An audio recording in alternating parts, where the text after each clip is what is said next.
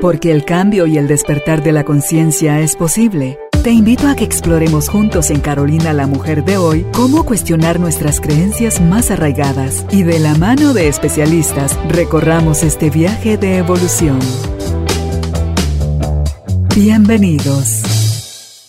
Quiero darle la bienvenida a este espacio a nuestra invitada de hoy, María Lucía Sánchez. Ella es coach en tanatología con especialidad en la tanatología infantil.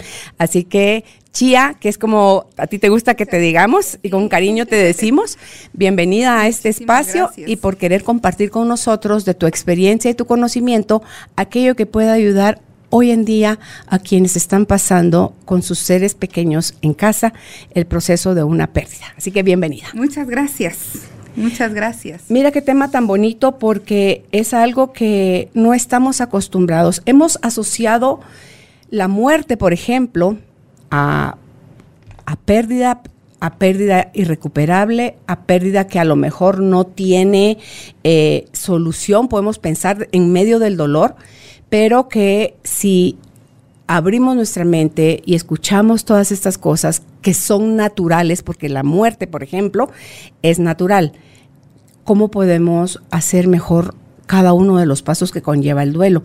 Y no necesariamente es la pérdida por muerte, también podemos perder la mascota, podemos cambiar de casa, podemos cambiar de colegio, dejar de relacionarnos con algún amiguito cuando somos pequeños, que para los niños eso tiene muchísima importancia, que a veces los adultos por creer que como son pequeños no importa ya se les va a pasar. Sí, eso pasa muchísimo y que también creemos en que los niños no se dan cuenta. Yo creo que ese es el principal pecado, pudiéramos decir, de parte de los padres o de la persona que, que cuida. Ah, yo voy a hablar mucho de los cuidadores primarios y les voy a explicar por qué despuesito, pero justamente pasa eso y que a veces no sabemos cómo acompañarlo también. Entonces, eh, yo creo que va a servir muchísimo el, el programa de hoy para que ustedes se lleven bastantes herramientas, para que se lleven bastantes ideas de este acompañamiento en duelo en niños. Como tú decías, Carolina, no solamente es un duelo por muerte que se habla y generaliza cuando hablamos de duelo, pero justamente eh, duelo se refiere a que perdemos algo a lo que nosotros le dábamos un significado de valor, algo que amamos. Entonces, como dices tú, puede ser desde que perdamos a un familiar querido o que perdamos, no sé, de repente hasta la pelota desde un niño. Y vivimos constantemente en pérdidas, perdemos constantemente. O hasta capacidades por una enfermedad, un accidente, chía, dejamos de hacer cosas como antes las hacíamos.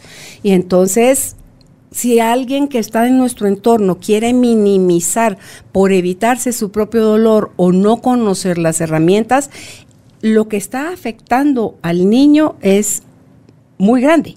Es muy fuerte. Y son cosas que también hemos mal aprendido que el tiempo va a hacer que se sanen.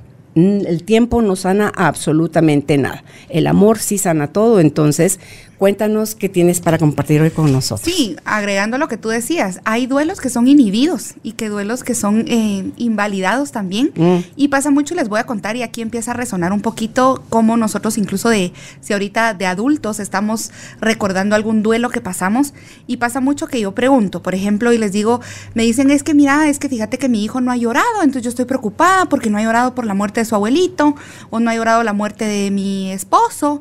Entonces yo le digo, ¿y tú lloras enfrente de él y me dicen, no, yo soy la fuerte, entonces yo lloro enfrente del baño, eh, enfrente del baño, en el, en el baño, porque la gente me dice que yo tengo que ser fuerte. Entonces, una de las principales herramientas es que modelemos también la emoción y que sepamos que la tristeza es bienvenida cuando perdemos que todas estas, estas emociones que a veces no nos gusta sentir también son importantes para que nosotros podamos profundizar en el dolor y que así se avance un duelo más saludable. No vamos a regresar a ser la misma persona, vamos a regresar a un estado deseado, que es cuando yo digo, yo quisiera regresar a estar como antes de esta pérdida. Sin embargo, sí es importante que sepamos que el duelo en los niños no se le parece nadita, nadita, nadita a los duelos de los adultos. Y eso es bien importante tomarlo en cuenta. Claro. Si nosotros no sabemos cómo manejar un duelo como adultos, aprendamos, porque de ahí es de donde ellos a ellos les estamos modelando cómo nosotros vamos a vivir en procesos. Veía yo eh, por ejemplo, cuando papá y mamá toman la decisión de divorciarse y se acercan al hijo o los hijos y les dicen, ay, mira mi amor, o sea, con cara de angustia, con cara de no sé ni cómo decírtelo. Entonces, el niño inmediatamente, chía, está interpretando, aquí esto ya se fregó, aquí no hay solución, qué? Y como que me están tirando encima, además a mí la carga. Entonces, si yo lo vivo como lo que es sin hacerlo trágico, el niño va a aprender de mi modelo de presentación de situación a tomar mejores decisiones también de cómo reaccionar, Chía. Porque si lo que yo veo es mi mamá, en el ejemplo que tú ponías, no, no, no, no es para tanto, eh, ella es fuerte, o sea, ¿será que quería a mi papá? Porque no sabemos qué está pasando por el por la mente y el corazón de un niño. ¿Será que quería tanto a mi papá o, no será que no extraña a su mamá o a su papá porque son los abuelitos, uno de ellos el que se murió? O sí, a mi mamá no quería mi mascota, por eso es que ella está como que no pasó nada. Entonces, con todo ese proceso que sí o sí estamos teniendo las personas de las historias o de las situaciones que nos están pasando y queremos minimizarlas, queremos ignorarlas, rechazarlas, reprimirlas, vamos a enseñarles a los niños, sin que sea ese el propósito, a desensibilizarse. O sea, ya ellos no sé ni qué va a tener que suceder cuando crezcan para que se sientan afectados por la pérdida de algo. Y pasa mucho que la primera intención de un papá siempre va a ser proteger al niño que no tenga sentimientos incómodos. Malo. ¿Verdad? y lo que pasa ahí es que siempre me preguntan, Chía, ¿y cómo yo hago un niño resiliente? Exponiéndolo al dolor. Mm. No hay otra forma. ¿Cómo vamos a qué resiliencia? Es que un niño o una persona tenga la capacidad de, de, más que todo, de ver y manejar con una actitud positiva, digámoslo entre comillas, una situación o una adversidad. ¿Cómo yo expongo a mi hijo? Así, se te cayó tu helado, ay, que lo siento, no te puedo comprar otro, ¿verdad? O sea, empezar desde ahí. Entonces, cuando empezamos a ver que nosotros como papás, lo que menos queremos es que nuestro hijo sufra porque no queremos que sufran, pero cuando llegamos a entender que el sufrimiento es parte del crecimiento y que los niños deberían estar tanto expuestos como a... Eh, una zona tranquila y que de repente viene la turbulencia porque es que así es la vida, o sea, qué deli sería que fuera todo muy lineal. Entonces, generalmente los papás no dicen la verdad, no cuentan todo para evitar el dolor en el niño. Pero cuando entendemos que esto puede ser parte de un crecimiento saludable y que los niños van a ser más maduros, para la vida en sí y para ellos mismos, creo que ahí también logramos entender un poquito de por qué es importante exponerlos al, al, dolor. No como que yo les voy a decir yo te voy a exponer, pero sí permitir que si pasa algo en la familia, ellos sean parte desde muy pequeñitos, porque son procesos naturales de la vida.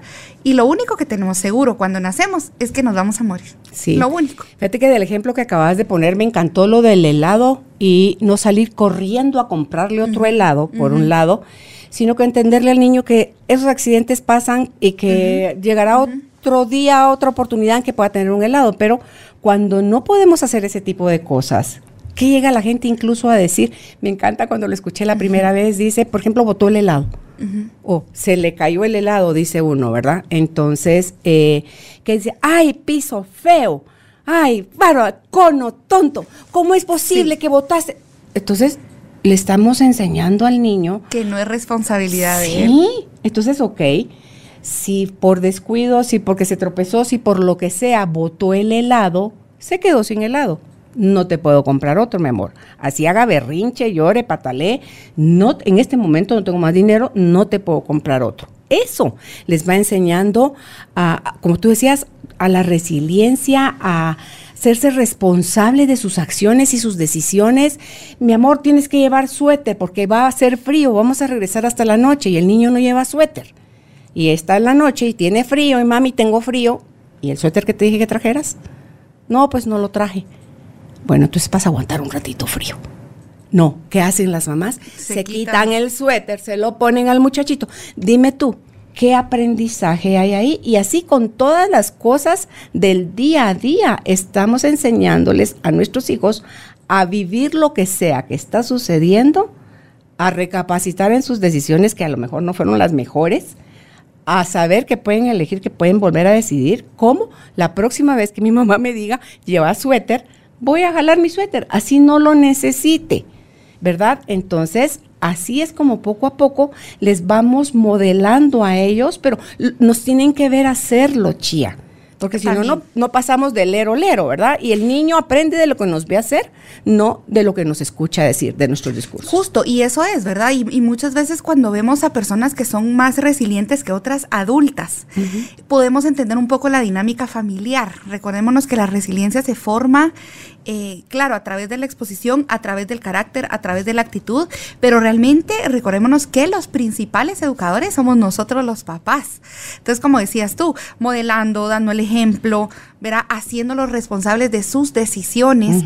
Recuérdense que a veces creemos que la educación solo es seguir instrucciones y no es así. La educación va más allá. Estamos formando a seres que pues van a llegar a ser adultos y que van a ser pues adaptables a la sociedad. Y muchas veces yo le digo a las personas que la inteligencia no es resolver problemas matemáticos, sino es la capacidad de la adaptación de una persona en situaciones diferentes. Entonces eh, empezamos a ver que ya la inteligencia no es como, ay, qué pilas esta, sabe sumar, sabe restar, sino que mm, pues hay diferentes capacidades y yo creo que la resiliencia es una, es una capacidad de poder adaptarte a diferentes situaciones y depende de la actitud.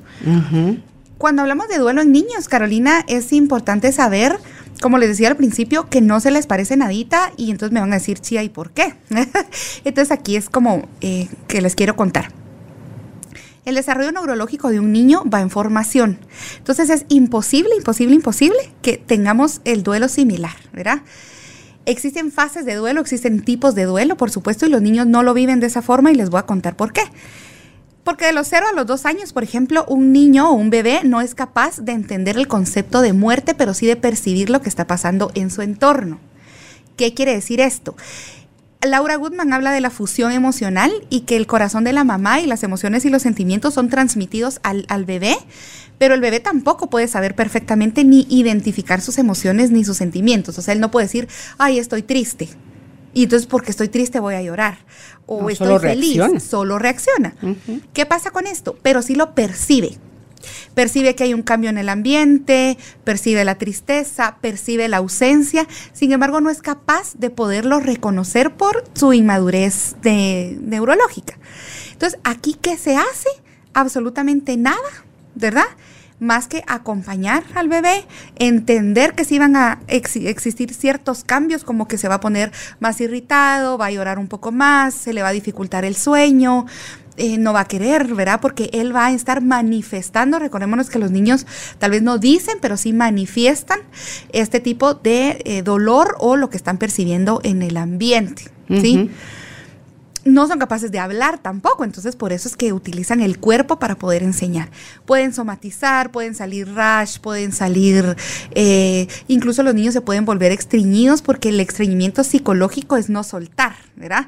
Entonces muchas veces puede ser que, no quiere decir que si de repente está extriñido, eso sea, ¿verdad? Pero podemos empezar a ver que hay señales físicas que nos puedan eh, pues eh, dar a entender que sí está pasando por algún duelo.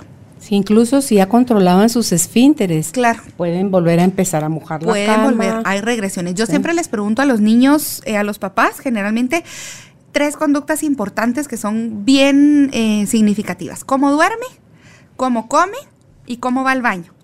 Si duerme mucho, si duerme poco, si come mucho, si come poco.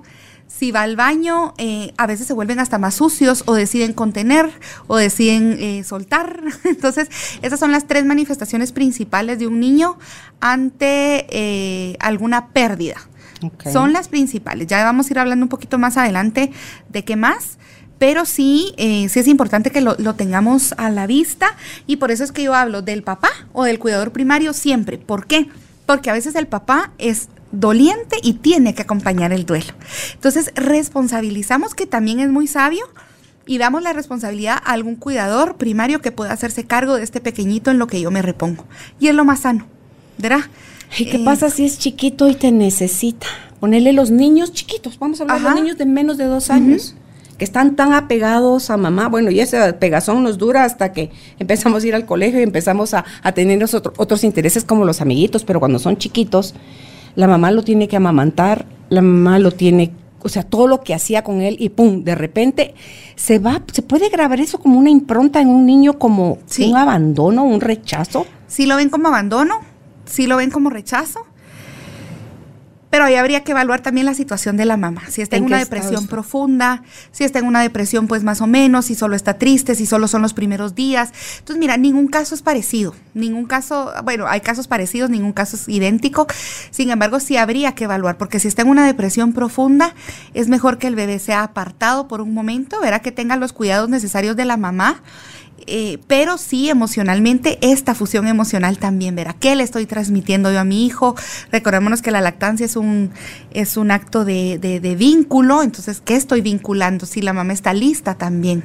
Entonces, sí es evaluar también qué, qué necesidades tiene cada pequeñito pero sí es, es importante que también, si la mamá no está en la capacidad, si el papá no está en la capacidad, si la hermana, si, ¿verdad? Podamos también responsabilizar por unos momentos, porque miren, poder demostrar el dolor, yo creo que esto es lo más sano, poder vivir un duelo en familia, poder expresarlo. Muchas veces después de un duelo o de una pérdida ocurren incluso separaciones matrimoniales, existen divorcios. Hay un libro que se llama Las cinco pulgas del duelo y habla de todo lo que salta después de una pérdida. Y es cierto, verán, no solo ocurre la pérdida primaria, sino que ocurren muchísimo más secundarias como daños económicos, que a veces se pelean por las herencias, que a veces dejaron esto sin resolver, que descubrimos que, no sé, muchas cosas que, que pasan cuando alguien muere o cuando perdemos algo. Entonces ahí es cuando vamos entendiendo que sí es importante también poder dar a alguien seguro a un pequeñito que tal vez no está listo como para estar presente constantemente. Ok. Después de los dos años existe, eh, vamos la etapa de los dos a los cuatro, que ahí ya pueden tener un vocabulario emocional, que también es bien importante que lo trabajemos, Carolina, porque los niños ahora solo son felices y tristes, ya no sabemos qué otras emociones existen atrás. Entonces sí es importante que desde pequeñitos hablemos de las emociones que si bien no las saben identificar, pero cuando empezamos a nutrirnos de este vocabulario, los niños empiezan a tener conocimiento y empiezan a hablar de sus emociones. Y empiezan a reconocer que lloran cuando están tristes, que se ríen cuando están felices, que lloran cuando se les dice que no, que cuando se les compra algo están contentos. Entonces empezamos a medir ahí las emociones. Los niños ya pueden hablar, ya tienen un vocabulario muchísimo más desarrollado. Sin embargo, entramos a la edad de la fantasía. Entonces no tenemos todavía el concepto de permanencia. ¿Qué quiere decir esto? Que no entendemos que alguien se va y que se va para siempre. O sea, entendemos todavía que se puede ir, pero va a regresar. Entonces ese como va y ven, todavía lo tenemos como muy, como muy flojito, digamos. Entonces, ¿qué pasa aquí? Aquí es bien importante, Carolina, que empecemos a hablarles con la verdad. Por favor, por favor, por mucho que duela. Pero Em, y les voy a contar una experiencia que a mí me marcó muchísimo. Yo una vez estaba en una conferencia acerca de un libro de, duelo de niños y el abuelo llevó al hijo, digamos, y de repente yo vi que el señor empieza a llorar y a llorar y yo decía, yo quería parar la conferencia y abrazarlo y decirle, señor, está bien, pero se le salían sus lagrimitas. Entonces cuando yo me le acerco y le digo, después, ¿verdad? Yo le digo, mire, todo bien, vi que pues empezó a sentirse mal y me dice, mire, yo ahorita me acabo de dar cuenta que mi abuela me mintió y me dijo que mi abuelo se había ido a un viaje y que iba a regresar y él nunca regresó. Imagínense, después del tiempo. Siendo ya abuelito. Siendo ya abuelo. Y el Señor conectó con el sentimiento y empezó. Entonces, miren, por mucho que nos duela, mm. es importante que les digamos la verdad. No que se quedó dormido, no que se fue con Dios, no que se fue a un viaje sin regreso, no que se fue a la vida eterna, no. Miren, creo que aquí entra mucho en juego nuestra fe y, quiero con todo respeto hacerlo a un lado. Yo como religiosa, yo como persona espiritual, sí puedo creer que se va con Dios, lo creo, ¿verdad? Como, como eh, religiosa que soy.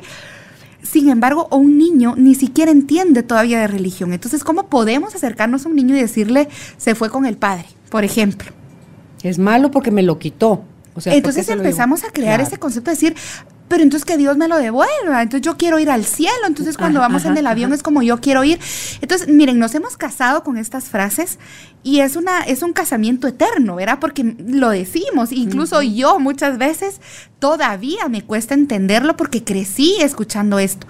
Pero si caemos en cuenta y, y decimos, ellos lo ven como un lugar físico, yo quiero ir al cielo a estar con mi mamá, yo quiero ir al cielo a estar con mi papá, yo quiero, ver, entonces es como muy complicado entenderlo. Sin embargo, ¿cómo lo podemos decir? Ahorita dijimos, ok, procuremos no hacer esto, ¿cómo podemos hacer que sí? Diciéndole y mencionándoles desde siempre la palabra muerte. Recordémonos que el juicio lo pone el adulto, Carolina. Cuando nosotros, ¿a quién le da miedo la palabra muerte? A mí, a la persona que va a dar la noticia. Entonces decir, mira, eh, tu perrito murió o mira, eh, Rufus se murió. ¿Qué quiere decir esto? ¿Qué quiere decir esto? Que ya no vive, que ya no respira, que ya no se mueve, que ya no lo vamos a poder ver. ¿Cómo nos podemos apoyar? Hay muchos libros, hay uno que se llama Tantos animalitos muertos y habla justamente del ritual del entierro.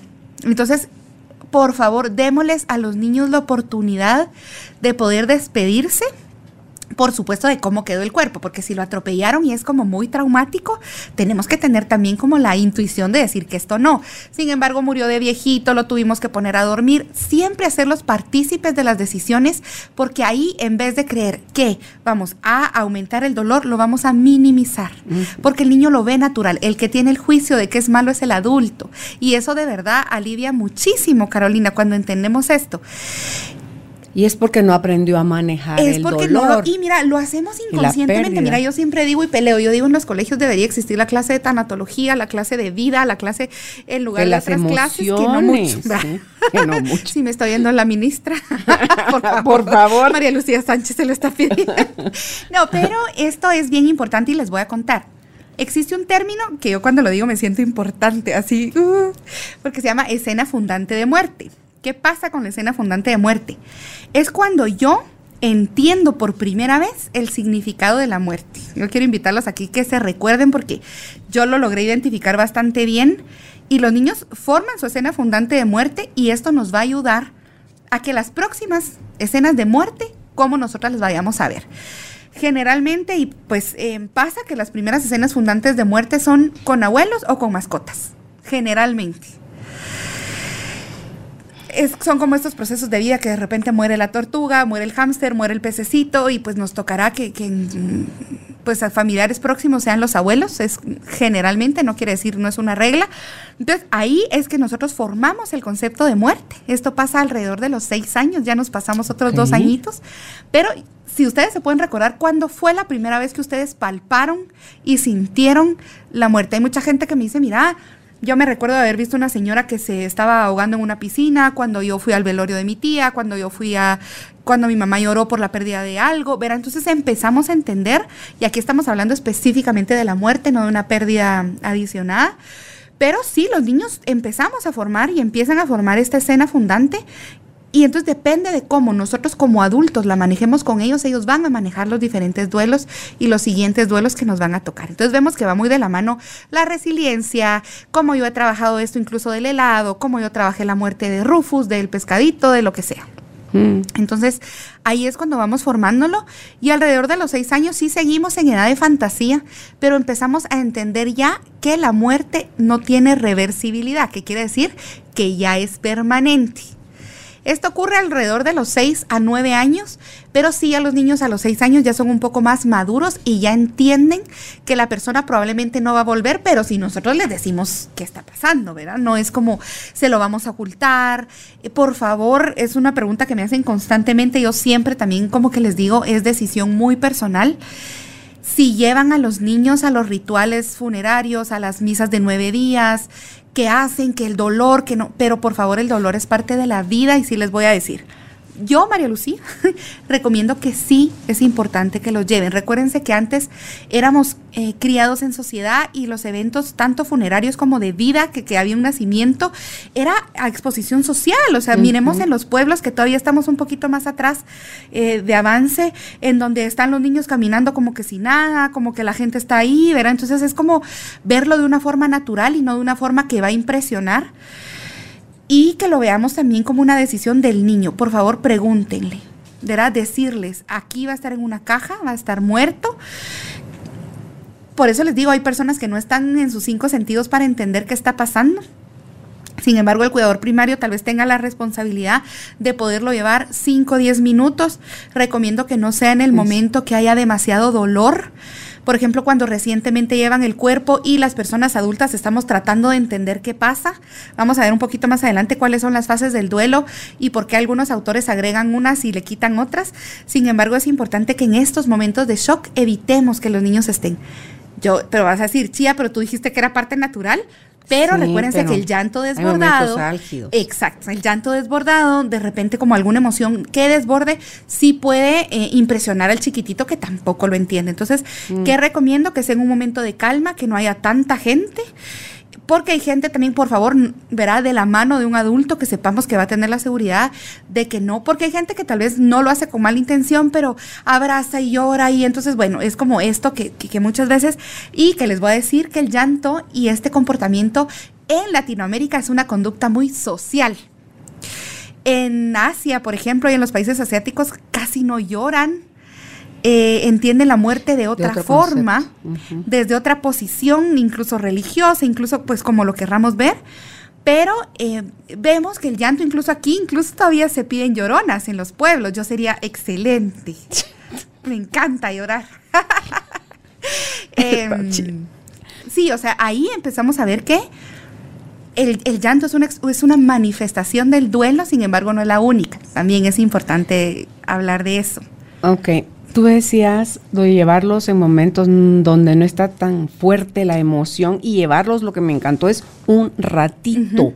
No tienen que quedarse horas, chía. Y si ya fueron al sepelio, no necesariamente tienen que ir al entierro. O pueden ir a un lugar o pueden ir al otro. Pero sí por ratitos pequeños, eh, porque el niño, ¿qué es lo que hace, chía? Corretea, se carcajea.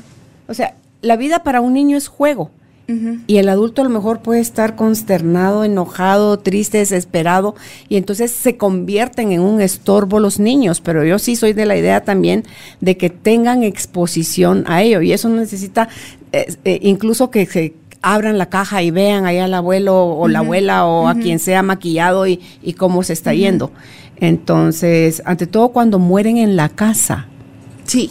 Es, otra cosa de, le das acceso a, acaba de fallecer, el niño anda por ahí, le dices, acaba de morir el abuelo, la abuela, tu papá, tu mamá, lo que sea, y le dejas acercarte a despedirte o es preferible no hacerlo. Es decisión de cada quien. Ok. Es decisión de cada quien. Pero sí te voy a decir una cosa. Cuando muere un abuelito que está enfermo en casa, por ejemplo, existe un duelo que se llama duelo anticipado y es que sabemos que esa persona va a morir. O sea, todos nos vamos a morir, pero cuando ya estamos como más cerquita. ¿Qué pasa aquí? Que tenemos la oportunidad de despedirnos de esa persona, ya cuando está en agonía, por ejemplo. Entonces entra toda la familia, se despide del ser querido, de la tía que, que falleció, que, pasó mucho tiempo con cáncer, que la vimos sufrir.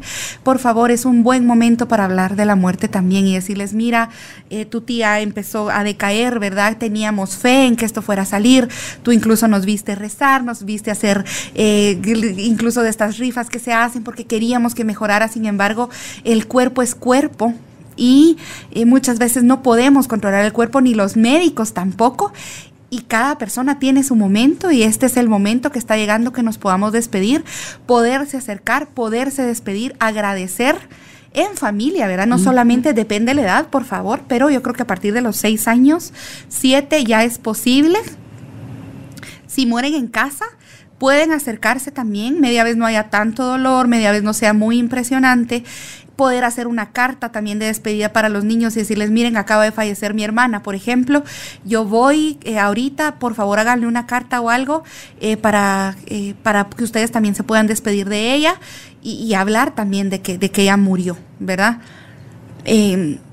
Suena muy bonito, suena como, pero hay que hacer el esfuerzo, por favor, yo creo que esto va a ayudar mucho. Pero a más lo hablemos en familia, el tema de la muerte como algo natural, más facilita el cómo abordarlo el momento en que es, llega. esa preparación de un duelo anticipado, por ejemplo, de un duelo que es inmediato, de un duelo que, que pasa de repente, pues también es, es, es importante eh, pedir ayuda desde el principio. Y por eso yo les digo, miren qué importante es recibir este tipo de pláticas.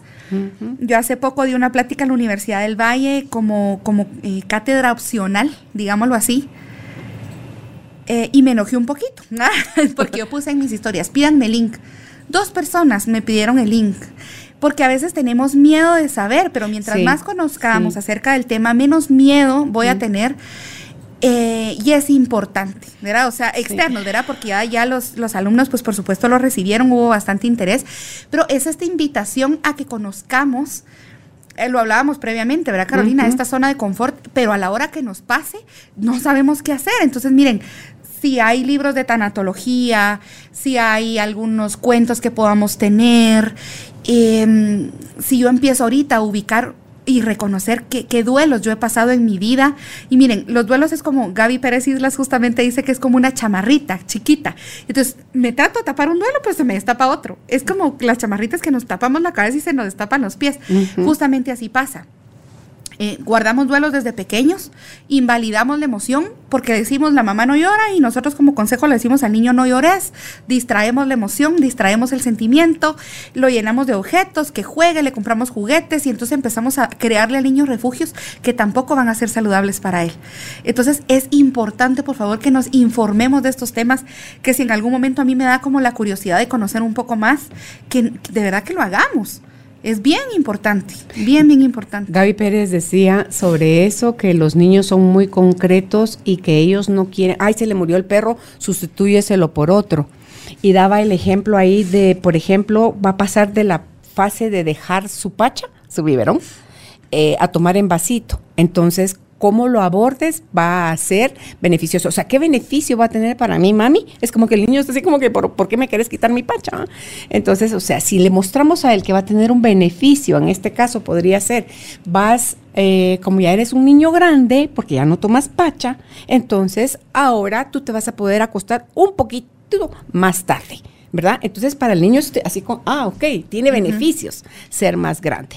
Entonces, y como ese, da ella otros ejemplos, desde tus juguetes, por ejemplo, hay mamás que no le preguntan siquiera al niño y a lo mejor ese es su juguete más querido y, y, se lo regalas a alguien o el niño lo deja perdido en algún lado.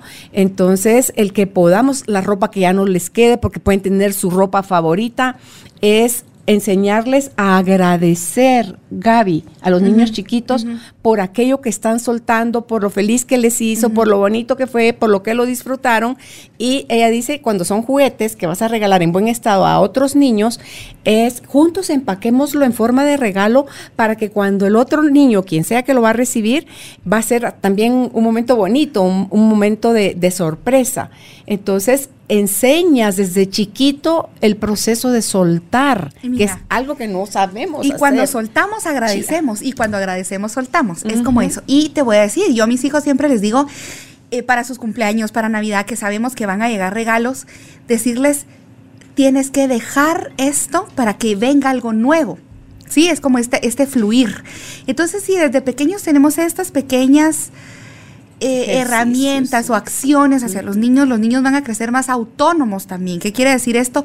Menos dependientes, vamos a tener relaciones emocionales más saludables, amistades, ¿verdad? Entonces estamos trabajando en eso. Entonces, qué importante no solo hablar como del duelo en sí, sino que ir trabajando y formando en estos pequeños muchas fortalezas, atributos y habilidades que les van a ayudar a que más adelante sean niños como nosotros pues deseamos, ¿verdad? Adaptables a la sociedad, más maduros, más fuertes, más resilientes. ¿Cuántos cambios más hay después de si a los, a los seis años aprendimos ya sobre lo que es la permanencia de la muerte? O sea, ya no hay tales de que va a regresar ni tu mascota, ni tu abuelito, ni nada. Eh, o que vas a regresar a ese colegio donde estudiabas, o, o sea, lo que sea que se esté modificando. Después de los seis años, hay otra etapa en la que se marca así. De los seis a los nueve. Ok. Y de los seis a los nueve es muy importante que también sigamos manteniendo la verdad desde siempre. ¿Por qué? Porque a los nueve años ya los niños tienen eh, pensamiento formal concreto. ¿Qué quiere decir esto? Ya son capaces de entender así, ahí sí que no hay tales de nada, de que la persona murió, entienden el proceso biológico de la muerte. ¿Qué quiere decir esto? Que entienden que ya no se mueve, que ya no respira, demás, empiezan a interesarse más, por supuesto, ahí por los rituales funerarios, ya empiezan a preguntar, empiezan a tener su propio concepto de muerte, de cómo se los hayamos explicado, y pues son niños más formales en los cuales pues ya pueden eh, tomarse en cuenta como no como un adulto, pero sí como en el entendimiento, porque ni los adultos entendemos muy bien esto, pero sí que, sea parte de, todo este evento, digámoslo así. Cuando pasan de los 9 a los 14 años también, no quiere decir que no sufran, pero ya las fases del duelo se van notando muchísimo más y van siendo más parecidas a las de un adulto. Ok. Es que se amplió el rango. Se amplió, o sea, ya de 9 a 14, por ejemplo, ya son adolescentes, ya lo podemos entender más. Las conductas, por supuesto, son totalmente diferentes a las de un niño de 6 años. ¿Por qué? Recuérdense que los adolescentes, su refugio van a ser las amistades, su círculo social. Entonces puede ser que eh, lo usen como refugio positivo o como un refugio de escape, que quiere decir que solo estén con los amigos, eh, solo caigan en drogas, caigan, eh, es bien como, puede ser impactante decirlo, pero sí lo quiero decir porque mi papel también es informar. La masturbación se vuelve un refugio sumamente fuerte en los niños y en las niñas. cuando perdieron a una, pues, tienen alguna pérdida, se vuelve un refugio. Porque desahogan ahí su tensión. Se vuelve un refugio muy, muy común. Eh, los amigos, ¿verdad? Eh, por eso siempre les digo puertas abiertas, porque empieza, como ellos ya empiezan a entender el concepto de muerte y demás, hay chicos que piensan ya en el suicidio, porque ellos entienden que ellos también pueden morir, ya tienen ese concepto. Entonces, no es alarmar, por favor, pero veámoslo como algo que pasa. Puertas abiertas, confianza en comunicación yo sé que estamos dolidos, yo sé que también tuvimos una pérdida, pero es importante que estos niños puedan hablar, porque muchas veces es esta idea de que se ponen sus audífonos, yo todavía digo Walkman y mis hijos me dicen, mamá, ¿Cómo hace, mamá? ¿qué es eso? Pero es como sus iPads, o no, como es sus iPhones, o esas cosas. Entonces, es importante que, que por favor, eh, no digamos, ay, el niño está bien, preguntemos, observemos, recuerden cómo come, cómo duerme, cómo va al baño, sus manifestaciones, verá aquí empezamos también ya a, tener ya contestaciones más, eh, porque se nos mezcla como el proceso de adolescencia, las hormonas, el duelo, entonces, uy, de repente uno dice, no, esto no lo quiero pasar, pero lo estamos pasando. Yo decido abandonar totalmente, acompañar y sentirme yo acompañada también con esta pérdida entonces ya vemos ahí que eh, sí, o sea, la adolescencia en un duelo es muy difícil, es bien complicada, porque también empezamos a formar hasta procesos de identidad que no, que no, teníamos antes. Entonces, la adolescencia es, bien delicada. Eh, sin embargo, vemos, verá, como les digo, de qué amigos te estás rodeando. Por favor, como papás, observemos de qué amigos estamos rodeados, qué estoy viendo en redes, en qué me estoy refugiando. Tenemos al alcance más fácil el alcohol, más fácil las drogas, más fácil el sexo y son refugios bien fáciles para los adolescentes bien, bien fáciles. Cuando estamos pasando por duelos existen refugios. ¿Qué es esto? En donde yo me meto a mi cuevita y me siento mejor. ¿Qué refugios pueden existir? En los adultos es más común Em, como les decía, sexo, drogas, televisión, teléfono, compras, eh, la religión también, ¿verdad? Hemos visto, por ejemplo, personas que se divorcian y de repente se vuelven así súper religiosos y rezan y rezan o oran y oran y van a las iglesias y porque no queremos profundizar en el dolor. Entonces eso a mí me hace evadir lo que estoy sintiendo. A mí me dicen, ay, es que está demasiado triste. Y yo, ay, qué bueno. Y me dicen, ¿por qué? Yo, porque mientras más profundicemos en el dolor, mientras más lo sintamos, mejor nos va a ir, vamos a avanzar más fácil. Cuando ir a terapia, Gaby, nosotros mismos como adultos o llevar al niño o adolescente que vive con nosotros, que estamos ya viendo que se, empezó a quedar atorado en, en, esa fase de, duelo eh, patológico, o sea, ya es un duelo patológico, no es un duelo sano donde se le permitió, tuvo la oportunidad de vivir las diferentes etapas, ¿verdad? Entonces, ¿cuándo, al cuánto tiempo se puede empezar a sospechar? ¿Va a depender también de cada niño? Va a depender de cada niño, va a depender de cada adulto, sin embargo, aquí lo que hay que evaluar es, miren, hay libros y autores que hablan de la tanatología que a los seis meses se decide empezar un acompañamiento. Ok tampoco nos fiemos de eso. Recuérdense que nada está escrito en piedra, pero vamos a ver. Hay, variantes. Uno, la intensidad y la duración de la emoción o de la etapa. Si pasaron seis meses y la intensidad quiere decir que me está doliendo mucho, que es un duelo intensificado, y la duración, que quiere decir que permanentemente me mantengo en ese estado de ánimo, puede ser que ahí ya se me haya convertido en un duelo patológico. ¿Qué es un duelo patológico?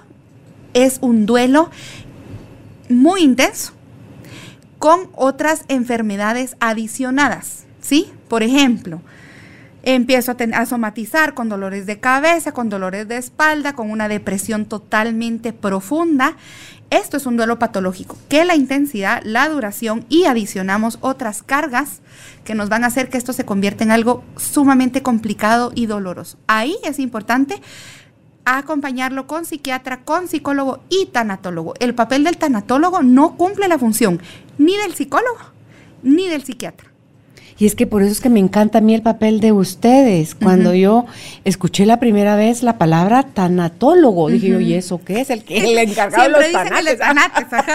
no, y, y, es el encargado, es, es aquel especialista que lo acompaña a uno incluso desde antes de que la persona fallezca. Sí. ¿Verdad? Entonces, es antes, durante y después del proceso de la muerte, porque se va a vivir totalmente diferente, de todo cuando las personas están diagnosticadas con enfermedades terminales familias que tienen a un hijo o a un hermanito o algo. Entonces, cuando hay un especialista acompañándolos, Gaby, se le da no solo el espacio y la oportunidad al que va a morir de morir de una forma digna, sino que a los que van a quedarse sufriendo la pérdida puedan también tener otros procesos de manejo del, del, dolor y de la comprensión y cómo poder vivir las etapas de una manera sana, el duelo sano, y pasar ya a la fase de resolución y ver que la vida continúa porque muchas personas se quedan viendo hacia la muerte, ya no quieren continuar en la vida. Y mira, y no solo pasa con, con la muerte, con los hay divorcios que también pasan, con gente que se queda, ay, es que cuando yo trabajé hace 30 años en el zoológico, digamos, y se quedan no sé si es como grosera la palabra, pero trabados en, o, como que estancados, ahí, estancados, trabados, atorados, ahí. Y entonces tú decís, o gente que tuvo mucho dinero y de repente lo perdió y habla de sus viajes al extranjero como que si hubiera sido ayer, ahí decís tú, ah, no, sí, ¿verdad? Aquí vemos que todavía no se ha avanzado, pero porque en su momento eh, no, no, no lo permitimos, estamos añorando un, pasado, ¿verdad? Hablamos de que el exceso de pasado es depresión y el exceso de futuro es ansiedad. Entonces, ¿qué, qué, hacemos? Traer al presente. Sin embargo, yo, como, como te digo, es, es un rol bien importante, sin embargo, es importante que como tanatólogos no caigamos en que somos las super tanatólogas y vamos a poder cubrir todas tus áreas, porque cuando hablamos de acompañar, un tanatólogo menciona mucho el acompañamiento. Y yo siempre les hago esta comparación que cuando uno dice, mira, acompáñame a la tienda. Y van las dos patojas a la tienda, pero va a la par y a veces ni siquiera hablan, pero sabes que vas acompañada. Las primeras sesiones ni siquiera se, se trabaja, o sea, se escucha, se o sea, se suelta. Y en los niños también. O sea, yo a los niños ni siquiera les pregunto, ¿estás aquí por la muerte de o estás aquí? Yo simplemente soy una amiga que está ahí, que habla, que platica, que trabajamos con juegos, por supuesto, y demás. Sin embargo, a la primera sesión a veces ni siquiera hablamos del tema. Si el niño me lo trae a colación, por supuesto que sí. Pero también otro tema importante a tocar es que los niños sí sufren depresión también. ¿Verdad? La depresión no es, me dejó mi novio, estoy en depresión, voy a comer helado y ver el, diario de una pasión llorando. No, la depresión es un diagnóstico que tiene que ser diagnosticado por un psiquiatra. Si el psicólogo lo observa, va con el psiquiatra y uno como tanatólogo puede hacer este acompañamiento, pero por favor, por favor, no caer en que el psicólogo me diagnosticó depresión, me dio medicamento y lo estoy tomando. Acabo de recibir un caso también que le diagnosticaron bipolaridad a una chica que perdió a su papá, que amaba con todas sus fuerzas, a los dos meses de haber perdido a su papá. No les quiero decir que actuaron mal, no les quiero decir que actuaron bien, pero por favor entendamos que el proceso de duelo muchas veces sentimos perder la cabeza y volvernos locos. A veces incluso se nos muere la mascota y sentimos que ahí está, que ladró.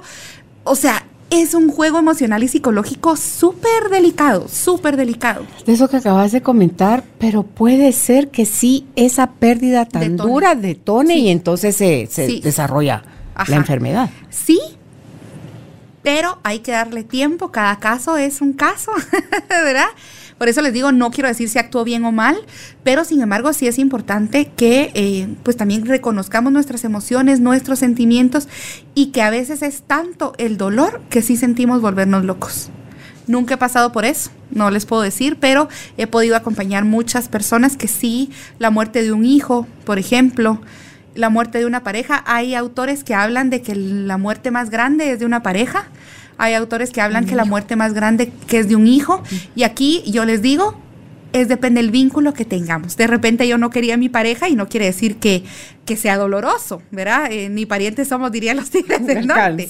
Eh, y hay otras que es más dolorosa eh, la de un hijo, por supuesto, pero tenemos que ver realmente el vínculo y de qué forma nosotros estamos en relación con estas personas. Y eso es algo que muchas veces nos cuesta también atender o entender, Chía, que los hijos cada uno de nuestros hijos va a vivir esa pérdida. Estamos hablando del abuelito, del papá, o sea, de alguien que, que, que, es para todos aparentemente la misma relación, no todos lo van a vivir con la misma intensidad ni con la misma duración. Y dice Gaby Pérez que este es, es un error que se comete de creer que mientras más lo lloro está asociado a que yo de verdad, esta persona era lo máximo para mí. Y, dice que no, que, que también ese exceso de llanto puede muchas veces estar relacionado a que mi relación no estaba sana con esa persona y entonces ahorita que ya no está la persona, ya no tengo chance de remediar nada, de reponer el tiempo perdido y de darle aquellas cosas que no le di y que entonces es la sensación de culpa que tengo, la que me está haciendo llorar horrible. Y, y por otro lado, que al final terminamos llorando más por nosotros que por la persona que, que se fue. Y es que te voy a decir una cosa, ahorita mencionaste, culpa es un comportamiento privado. La vergüenza es el comportamiento social. ¿Sí? Que muchas veces uno dice, ay, qué vergüenza que la gente sepa que mi hermano falleció y yo me seguí peleando con él, ¿verdad? Y hay muchos comportamientos sociales que nos ayudan a introspeccionar en nosotros mismos, de plano, así es introspección, pero a darnos cuenta y decir, ajá, yo tuve la culpa porque si yo, yo tuve la culpa porque si él hubiera, ¿verdad? Y muchas veces ese es el trabajo de un tanatólogo, trabajar culpa, que es una fase del duelo, y em, que también, ¿verdad? O sea, son como muchos comportamientos sociales, como el llanto, miren, por favor, el llanto es una manifestación de tristeza, por supuesto, pero recordémonos que el llanto se vuelve hábito. Y se nos vuelve hábito, Carolina. O sea, llorar se nos vuelve hábito. Entonces, también es como tener esa capacidad de entender que el llanto es importante que yo permanezca en esta etapa, pero que también tenga el deseo de avanzar y que pueda ver más allá. Incluso el luto. Recordémonos que el luto y el duelo es totalmente diferente. El duelo es algo que se lleva adentro y el luto también es una manifestación social de estar vestida de negro. Eh, muchas personas, ahora lo vemos en las abuelitas y demás, que ya son personas que pasan cinco años de luto, por ejemplo. Eh, y que si no, las otras señoras, ay no, que ya porque anda de flores, que porque anda de no sé qué. Entonces, recordémonos que mucha gente incluso ni siquiera decide llevar un luto porque el luto se lleva por dentro. Entonces, em, es un comportamiento también social y es de entender también que muchas conductas sociales pues las hacemos nada más porque sí, porque así dice la sociedad, pero pero está bien también si no quieres llevar el luto, está bien si decides no llorar, ¿verdad? Está bien, pero hay más manifestaciones, no solo el llanto. Y, con eso que acabas de decir ahorita, está bien si decides no llorar, ojo, porque hay gente que también reprime el llanto, que, que sí es necesario en la medida y la forma adecuada, porque al llorar, decía un especialista en una entrevista, eh, tu cuerpo segrega una hormona que es parte misma del proceso de sanación.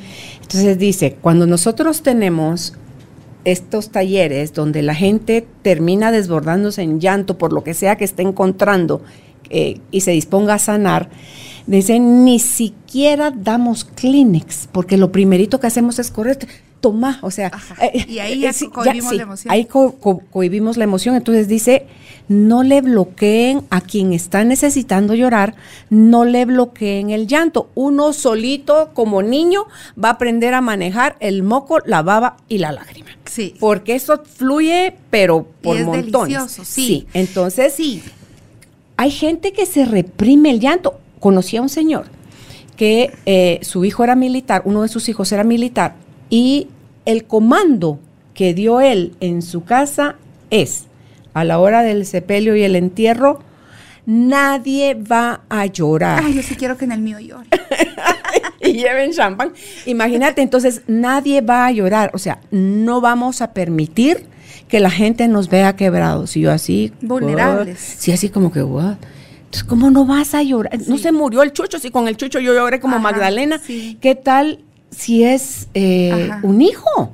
Sí. Y lo respetaron, vas a creer, digo yo, sí, ¿cómo, cómo qué eso dolor. te Mira, yo no lloro y me duele la cabeza. Y es justamente esto, miren, es como, miren, nada está escrito, ¿verdad? Como tú decías, pero ya cuando se me ha vuelto un hábito, cuando, o sea, tomar la decisión de decir, hoy voy a llorar un poquito menos, hacer las cosas intencionales, ¿verdad? No dejarme tirada en la cama después de siete meses de, o sea, No, es como, no. ¿verdad? Pero si yo lloro y desbordo la emoción al principio cuando está pasando, ya el llanto después se vuelve menos necesario y cada vez lloramos menos.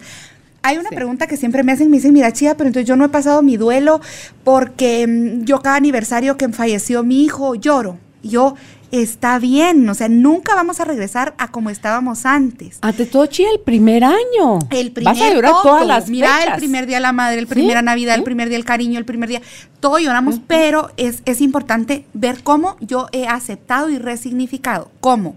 Si yo regreso a la emoción, ¿verdad? La tristeza, a la angustia, a la ansiedad, estos primeros días de síndrome de aniversario, estoy en ella, permanezco y a los dos, tres días puedo tener la capacidad De brincarme a mi estado deseado nuevamente. Ahí es cuando me doy cuenta que ya voy aceptando y ya voy resignificando este tipo de pérdida. Ahí otro, otro termómetro es cuando ya eres capaz de aceptar salir a, a eventos, Sí. cuando ya te produce ilusión algo, cuando ya te ríes, cuando ya estás como más relajado y al ratito es que personas se, se frenan, ay no, no, no, no, pero si se acaba de morir o tiene apenas tres meses y, y yo ya ando de, vestida de color tal o haciendo tal y cual cosa.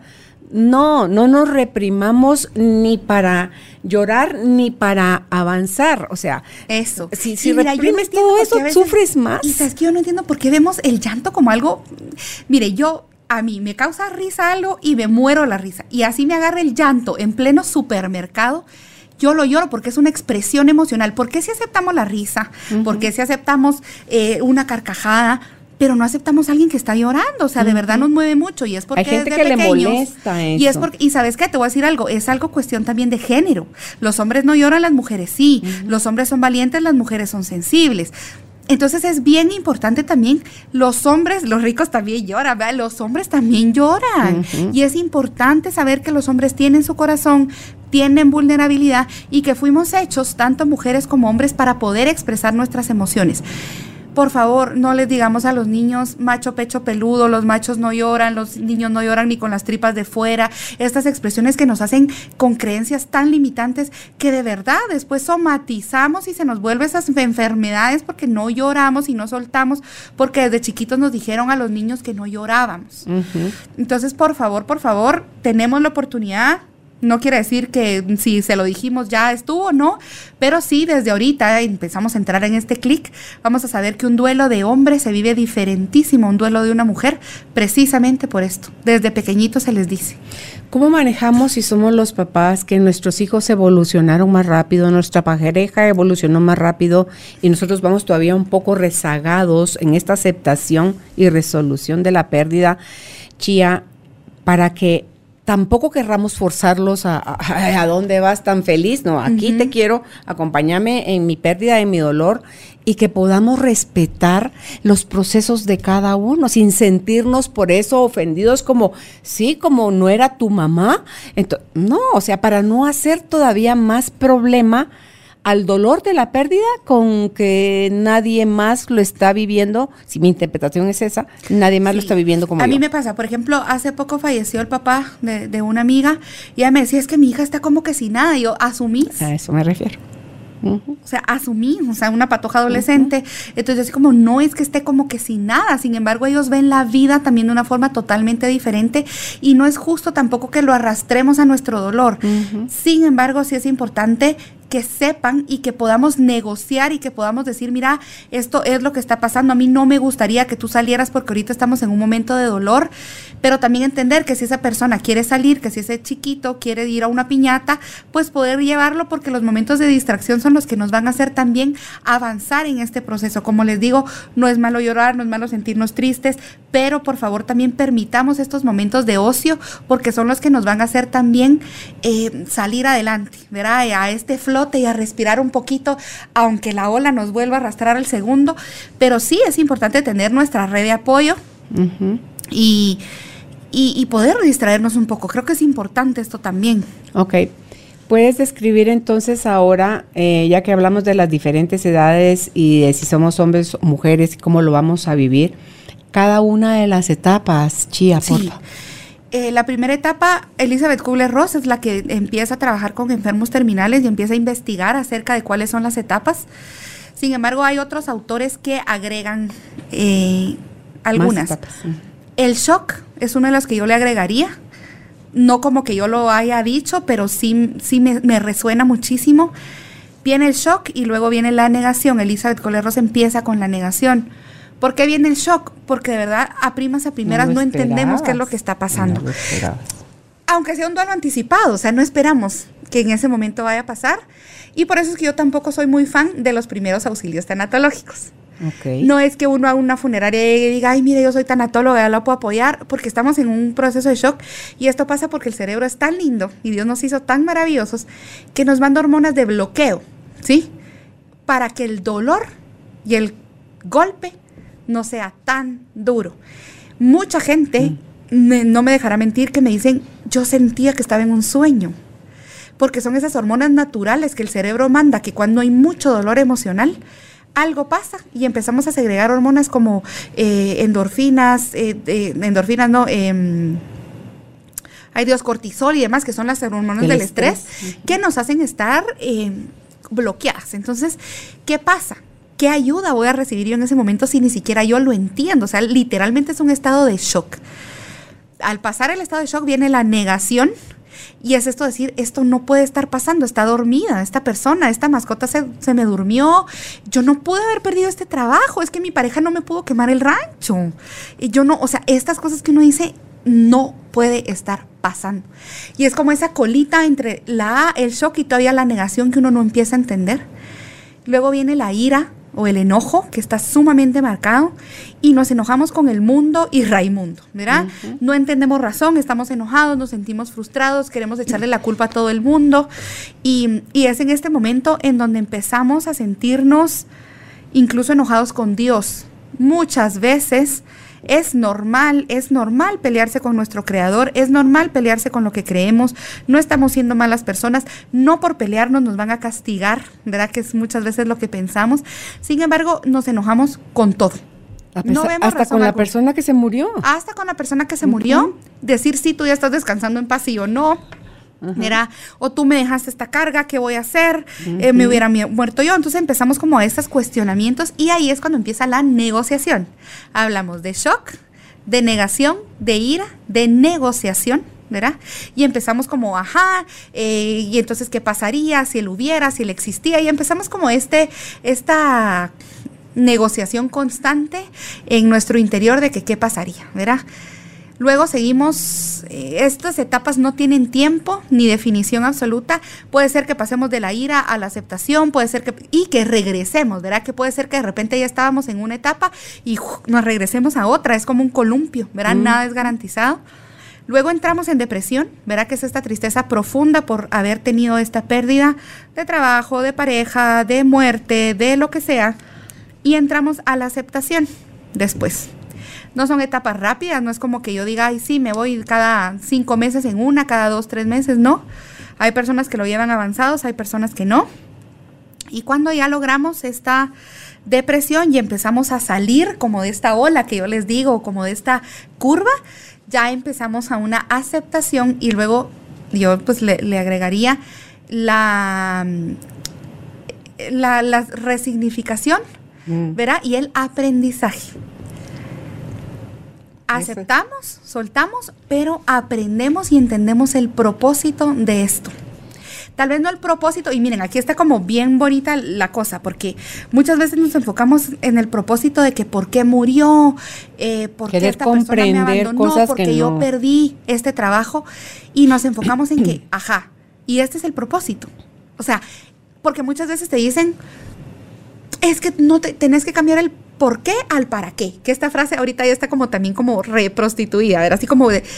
Pero yo te voy a decir una cosa, el por qué y el para qué te va a causar el mismo enojo. Porque tú decís, ah, ok, entonces, esta persona se tuvo que morir o yo tuve que perder este trabajo para yo entender algo. No, gracias. O sea, discúlpame, pero no. Ante todo en la parte del ira, el, el por qué, el para qué valen. O sea, y entonces te da ganas de decirle a la persona, ¿sabes qué? no te quiero volver a ver en mi vida. Entonces, pero si yo veo esto como un aprendizaje y que aunque esto pasara, yo recibí aprendizaje para mí y no enfocarme que el propósito fue este evento, ahí ya salís ganadora. Sí. Porque eh, ves la situación como un entrenamiento. Yo a veces le digo a la gente, no vean los problemas como problemas, velo como un entrenamiento, como cuando te están entrenando para algo, así míralo, como un entrenamiento de tu vida. Entonces ahí extraes el aprendizaje, lo aplicas a tu vida, pero ya pasaste por esto, ya lo aceptaste, incluso puedes dar un consejo más sabio. Yo hace, ayer acompañaba a una mamá que perdió a su bebé y entonces ella me decía, es, es un caso también súper curioso porque ella es ginecóloga, tiene que estar viendo constantemente ultrasonidos, se le recuerda a su bebito. Entonces me dice, tuve la oportunidad de tener a una mamá que recientemente también perdió a su bebé y yo ya le pude dar un consejo. Entonces yo le digo, ¿ves cómo vas avanzando en tu proceso y cómo tú has aprendido y has tenido un propósito y una resignificación? Si esto no te hubiera pasado, lamentablemente pasó, pero no hubiera sido la misma persona que eres ahora. Entonces, cuando uno acepta, cuando uno mm. aprende y cuando uno resignifica, logra entender esto. No es el propósito mayor, es el propósito constante y pequeño al que nosotros vamos a poder. ¿Por qué creen que han nacido grupos de apoyo? ¿Por qué creen que han nacido? Porque a raíz de esto yo aprendí y puedo aportar a alguien más. No tuvo que haber pasado. Lamento totalmente tu pérdida, de verdad. Yo sé que fue muy dolorosa, pero de ahí extraes un aprendizaje y puedes continuar con ese aprendizaje.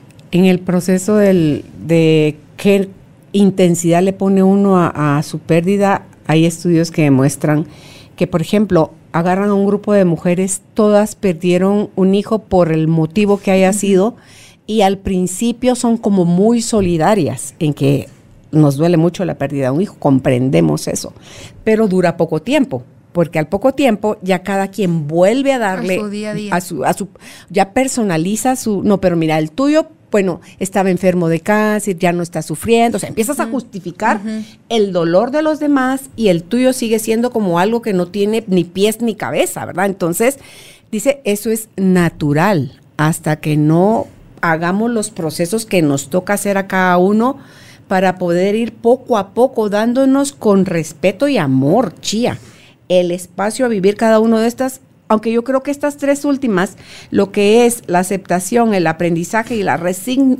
la resignificación, es el plus, o sea, es ahí, el estado deseado. solo ahí el estado deseado puede ser el para qué. Antes, el por qué, por más que te lo expliquen, no, no lo vas a aceptar. Y es como dice Gaby, Gaby Pérez Islas, es, es cuando la soberbia nos rebasa en las etapas anteriores porque es Dios tenía ya decidido que hasta ahí llegaba la vida de esa persona y es como que puso un punto final.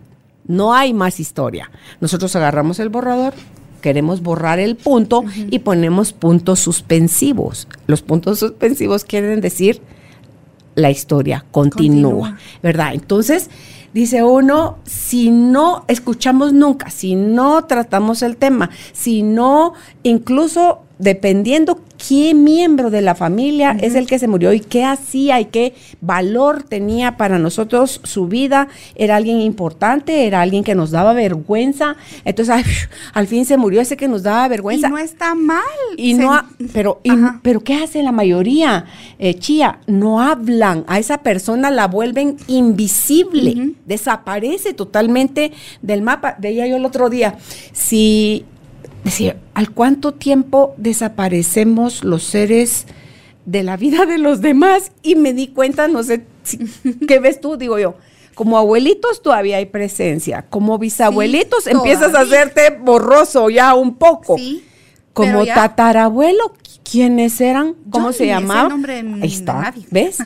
¿Cómo se llamaban? ¿Qué hacían? ¿Qué tipo de vida tuvieron? O sea, desaparecemos. Sí, ¿verdad? Hay algo muy lindo, Carolina, y es el legado. Eso no ah, desaparece. No, pero por eso, cuando tú reconoces el legado que dejan tus ancestros, valoras lo que te dieron, como sea que te lo hayan dado, lo honras y tú haces con lo que te dieron todavía algo más grande, entonces dice uno, vamos bien, las generaciones que vienen detrás de uno van en ese misma en, esa misma vía. Eso, y es importante saberlo, ¿verdad? Qué legado y es miren, las personas mueren, pero nosotros estamos vivos. Entonces, también, ¿qué legado quiero dejar yo? Cuando hablamos de legado, es como esta herencia emocional, energética, como lo quieran llamar, de valores, de, mm, amor, de, de, lo que nosotros querramos. Sin embargo, sí es importante saber que ese legado permanece. La presencia física se va, el legado permanece. ¿sí? No somos olvidados totalmente, como decís tú, yo ni siquiera una foto, y si la miro ha de ser de esas de miedo, como de señoras todavía retocadas, pero honrar, ¿verdad? Honrar lo que dejaron en nosotros, honrar esta comunicación que, que, muchas veces perdemos porque pensamos que solo era física, pero podemos seguir teniendo comunicación con las personas que han traído pues cosas importantes a nuestra vida, valores, eh, significados también, eh, sin ir muy lejos las tradiciones, ¿verdad? A mí me sorprende porque en mi casa es importantísimo el fiambre más que Navidad. Y mi mamá, por ejemplo, aprendió de su mamá, yo lo aprendí de, de, mi mamá, yo soy la que ahora el fiambre, y yo pongo a mi hija Nicola que vea cómo se hace porque sé que esa tradición, y no solo es poner el plato, es la, unión, es la preparación, es la, convivencia y esto se trae, ¿verdad? Muchas veces traemos a muchas personas eh, gestos, de verdad como tantas. Y que muchas veces, Chía, no lo valoramos mientras está viva la persona. es hasta que falta. Eso es triste, que tengamos que pasar por la pérdida de algo para valorarlo. Ahí está la frase que dice, nadie valora lo que tiene hasta que, lo, pierde. Y eso, ¿verdad? Y, y sabes que te iba a comentar una cosa también muy importante y es justamente estas creencias que tenemos acerca de la muerte.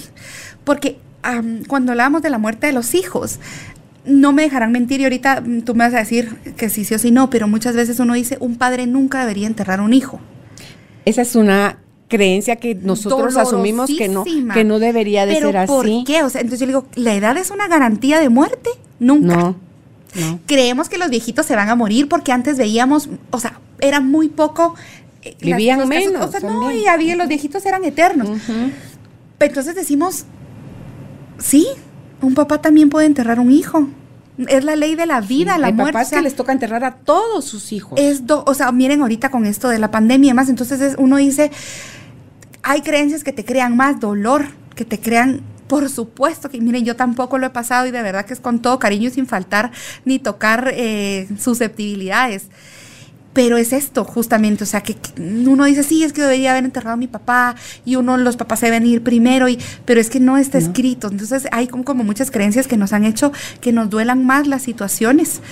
Em, como les digo, yo no he pasado por esto, ¿verdad?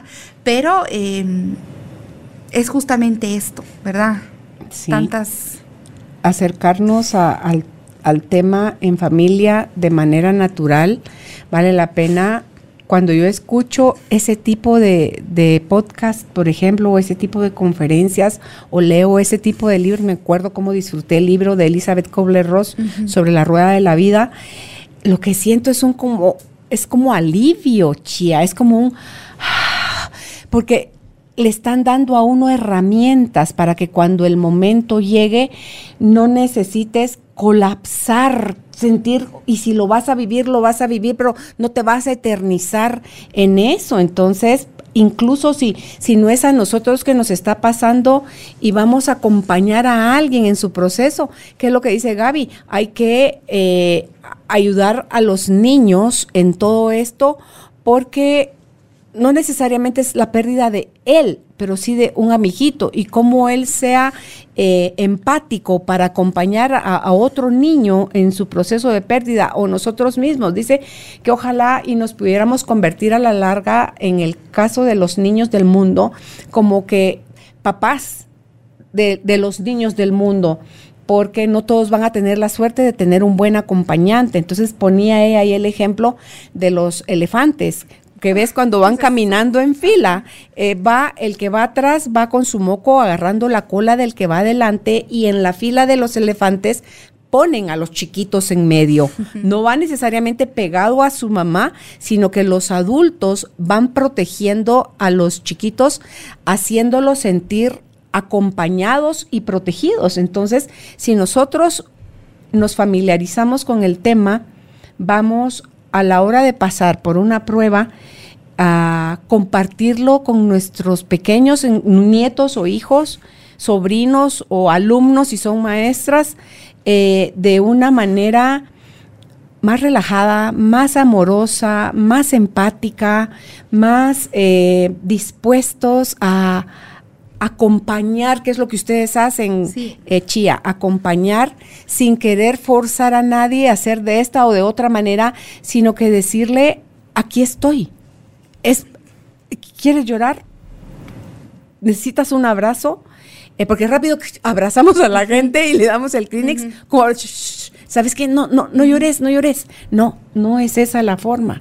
Es déjame llorar, déjame sentir, déjame estar en mi proceso para que pueda yo eh, pasar adelante. Cuando tú dijiste hace un rato lo del perro, cuando, no, perdón, lo, fue el perro, fue lo mío, la imagen que vino a mí, lo de que a los seis años es cuando ya comprendemos esto y que dijiste, evoquen cuál fue su primer evento donde ustedes tuvieron contacto con la muerte. El perro que teníamos en la casa, Firulais veníamos de misa, él se quedaba afuera esperando a que nosotros saliéramos y entonces pero de repente se alocaba. Entonces se atravesó, venía corriendo, se atravesó una, una calle sin ver y fangan, lo aventó un carro, ya estábamos cerca de la casa. ¿Y tú qué edad tenías? Como seis años. Fue horrible. me, me, impactó horrible porque el perro iba en un grito, pero así de, de dolor, tuve la oportunidad de verlo, iba con los ojos así como se le ven en la oscuridad, que son como, ah, como fluorescentes, ¿verdad? Entonces iba con los ojos así, logró subir a la terraza de la casa, porque nosotros vivíamos en el segundo piso con gradas a la, con comunicación a la terraza, logró subir como degenerado, sí, pero es que era un, un llanto horrible, y solo subió a morir. Entonces, a mí el, evento me dejó así y obviamente a llorar todo, la pérdida del, del Firulais y todo, pero decís tú, sí es cierto, ahí estaba la, la memoria, pero jamás pensé en eso. Y sí, te deja, y, ahora sí lo asocio. Te tus ojitos. Sí, ahora sí lo asocio a la pérdida de, de Toffee el, el, año pasado que murió y que te decía, con el tapping esta semana, yo eh, hice contacto a través de esa terapia para revisar pura curiosidad, chía. Pura curiosidad. Pura curiosidad, vamos a ver, no, si yo lloré al tofi, lo extraño y lo que sea, bla, bla, bla, eh, comportamiento de adulto, ah, pasa la página y me meto a revisar la memoria en mí y de 0 a 10 todavía estaba en 6. Y la tristeza que sentía en mi corazón fue así, wow y lo lloré en la desinstalación de la memoria de una manera que dice uno, qué rico poderse dar espacio más allá de la edad que tenés a revisar cómo están tus archivos de cosas que consideraste importantes que ya no están en tu vida para que pueda entonces ahora sí quedarse la memoria en mí. Y ahorita que te mencioné a Firulais, no solo la memoria de Tofi, sino la memoria de Firulais cuando yo era niña. Y es que, ¿sabes qué pasa? Es justamente esto, o sea, cómo guardamos las experiencias en nuestra vida. Es como cuando tú vas a un restaurante y no te gusta, no regresas. Entonces uno cuando va a buscar archivos, no regresa a las emociones y a las sensaciones que no te gustaron. No regresas a ese restaurante ni a esas emociones. Entonces, cuando volvemos a vivirlo, nos pega muchísimo más porque no vivimos solo un duelo. Tú viviste el del Firulais, el, eh, ¿cómo era el que se llamaba? Mi tofi. Ah, tofi. Entonces es, es importante esto, ¿verdad? Y no nombramos porque duele, no nombramos porque no nos gusta sentir esto. Pero cuando empezamos a entender que esta emoción, miren, el duelo también es mucho como las heridas de físicas, como cuando a ti te, te, das un raspón. Primero te duele, primero te arde, primero no quieres ni tocarlo, pero después va cerrando y te cae esa cicatriz. O sea, nunca se nos olvida una pérdida, nunca, nunca. Haya sido de un gatito, haya sido de un periquito. Hace poco fue a entregar un libro, cuéntamelo todo, una señora y estaba llorando. yo, ¿qué le pasó? Y me dice, ay, se murió mi lorito. Y yo, ay, y yo, yo soy tan atol. Le digo, todavía ya muy feliz. Todavía le dejé unos libros para que leyera para sus niños. Pero miren de verdad, o sea, es justamente qué significado le damos. Y mira, yo, yo incluso a veces me río porque a mí me fascina el maquillaje y demás. Ya a veces se me cae una mi cosmetiquera y se me rompe algo. Y yo, ay, me duele y paso todo el día llorando por esto. No quiere decir que lo voy a comparar con una muerte, por favor, no lo vean así. Pero tenemos pérdidas constantes. Constantes, constantes. Entonces, cuando entendemos que no es perder, sino que a veces ganar, ¿verdad? No es que yo te diga, ay, sí, se tuvo que morir mi mamá para que yo ganara. Sin embargo, ganamos mucha experiencia, mucho aprendizaje, somos mejores personas, nos volvemos más empáticas, nos volvemos más, más humanos muchas veces de, de que de entender estos aspectos y como dices tú, poder eh, buscar adentro de ti muchas emociones que se quedan encapsuladas y no podemos sacar hasta que entendemos eh, de cierta forma que, somos humanos, somos, no importa si somos hombres, no importa si somos mujeres, eh, verá, no importa ni siquiera nada. O sea, tenemos emociones y sentimientos. Pues me encanta nuestra conversación, Chia. Eh, gracias por, por, venir hasta acá, a este espacio con nosotros, a, a compartir con nosotros tu aprendizaje, el acompañamiento, las experiencias, las historias que hay atrás de, de cada caso. Y mencionaste hace un momentito tu, el libro de Cuéntamelo todo. Cuéntales. Ahora cuéntales tú todo. A ver, y les voy a contar que va muy asociado también con pérdida. ¿Por qué? Porque hay pérdidas que se llaman pérdidas evolutivas. Y son estas pérdidas que vamos eh, perdiendo a través de la evolución. Entonces, lo, ve, y lo veo muy relacionado porque eh, hablo de un proceso tan importante en las niñas que es la menstruación. Entonces, estas, em, eh, este libro y este manual habla acerca de, de, una forma muy natural y sencilla y les explica eh, este proceso que van a atravesar en la adolescencia de las chicas y pues ahí va, explicado de una forma sencilla y clara, muy bonita, muy especial, para que estas niñas también puedan tener un acompañamiento seguro, un acompañamiento sano, un acompañamiento natural. Vamos otra vez a ver lo natural, por favor, no es lo mismo natural que normal. Para mí puede ser normal ver ahora, y lo venía platicando ayer, en motoristas que se mueren y uno dice, ay, otro motorista se murió, ay, otro asalto, ay, pero no es natural, ¿verdad? Entonces vamos a ver la diferencia entre normal y natural. Y este es un proceso pues totalmente natural y, la labor es naturalizar también estas experiencias para que las niñas pues crezcan con un concepto diferente de su primera menstruación. Y ese tema es tan importante en el caso de nosotras las mujeres como la importancia de lo que hablamos ¿verdad? La entrevista también. Sí, ahí va a estar en, en, todas esas entrevistas, obviamente pueden ser vistas la cantidad de veces que necesiten estas y otras más en carolinalamujerdehoy.com.gt y donde pueden ustedes contactar o seguir a, a Chía, María Lucía Sánchez. Es, en redes sociales está como una manita entre mamás y que es un espacio también generado por un grupo de mujeres que lo que quieren es facilitarle la tarea de ser mamá a otras mujeres porque algunas como que traen el chip de lo natural para criar hijos o porque tuvieron una historia más amorosa y hay otras a las que se les dificulta, chía. Entonces... Eh, ¿Y sabes por qué pasa eso también? Porque es justamente esto, cuando decidimos apartarnos de la sociedad. Antes veíamos cómo se daba pecho y lo veíamos tan natural, veíamos, verá todos estos procesos, incluso el parto, verá como una, como un acontecimiento igual a muerte. Entonces ahora se nos dificulta porque estamos solas en casa, ¿verdad? Sí. Entonces, si quieren contactar a Chía, pueden contactarla ahí. Eh, si nos ven en otra parte del mundo que no es Guatemala, antepongan nada más el número que les voy a dar el 502, que es el área, el código del área de Guatemala, 5016 9015, se los repito, 5016 9015, es donde pueden contactar a Chía si quieren que les vaya a dar una charla al colegio. Eh, no sé si lo estás haciendo presencial o ahorita todo es por Zoom. Ambas. Ambas. ¿Ok? Entonces ya saben, sus redes sociales, una manita entre mamás. Gracias Chía por haber estado con nosotros. Gracias por ser parte de esta tribu de almas conscientes.